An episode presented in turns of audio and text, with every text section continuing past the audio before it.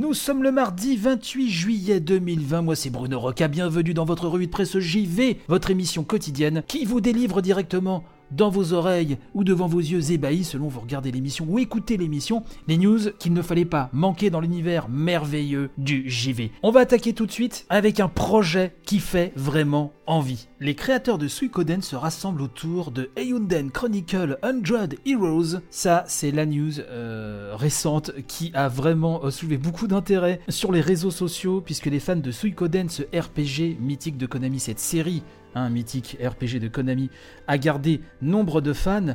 Et voilà, c'est la grande nouvelle, mais d'emblée, cette news de Gamecult, hein, écrite par Jarod, calme un petit peu nos ardeurs, hein, puisqu'il nous dit qu'il ne faut pas aller trop vite en besogne, on nous dit qu'il faut commencer par expliquer que ce jeu n'existe pour le moment essentiellement que dans l'esprit de ses créateurs, lesquels vont avoir besoin de sentir l'amour et la générosité du public au moyen d'une campagne Kickstarter qui sera en ligne du 27 juillet, donc c'est déjà en ligne, au 28 août. La sortie du jeu n'est pas envisagée avant l'automne 2022, hein, donc ça nous laisse un petit peu de, marge, et ça c'est si le projet atteint ses, objectifs, pardon, et vous savez que sur Kickstarter c'est pas forcément le cas, mais en tout cas ça fait rêver. Oui, ça fait rêver. Et d'ailleurs, euh, Jarod n'est pas dupe. Hein, il nous dit que les fans de Suikoden ne devraient pas avoir de mal à répondre au premier palier de financement qui est fixé à 500 000 dollars donc pour valider la production du jeu sur On ne connaît pas en revanche, nous dit-on, le palier qu'il faudra atteindre pour confirmer une future sortie sur console, donc PS5, Series X et Switch, mais difficile, hein, nous dit Jarod, de ne pas se montrer optimiste tant les illustrations inspirent confiance.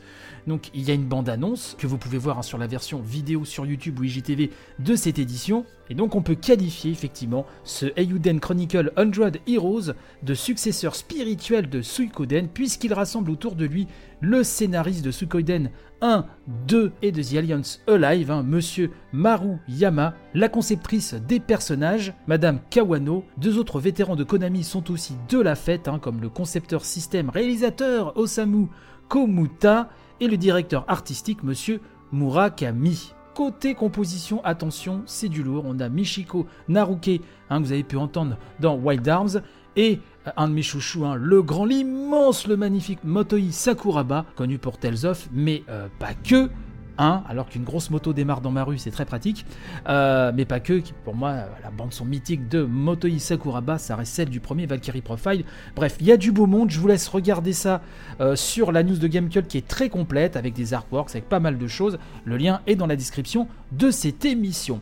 Et là, on va parler d'un certain Ghost of Tsushima. Oui, je vous le dis. Sony continue d'enchaîner quand même euh, les succès, puisqu'on apprend, et c'est Gameblog hein, qui nous rapporte ça, à partir d'une information officielle PlayStation, hein, on apprend donc que Ghost of Tsushima, hein, le, dernier gros jeu exclusif de la PlayStation 4, signé par Sucker Punch, que je suis en train de faire en ce moment, et j'aime beaucoup, euh, Ghost of Tsushima est désormais l'IP, donc la, licence euh, originale First Party, qui a réalisé le meilleur lancement sur PS4 avec 2,4 millions d'unités vendues dans ses trois premiers jours.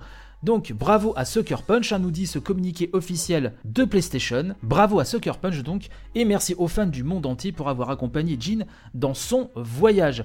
Il est vrai que la fin de génération sur PlayStation 4 avec l'immense The Last of Us Part 2, euh, si vous me suivez sur Twitter, vous savez que voilà pour moi c'était un choc total. Et Ghost of Tsushima, moi je suis au début, hein, euh, qui est vraiment pour l'instant vraiment très sympa à jouer et d'une beauté vraiment euh, renversante.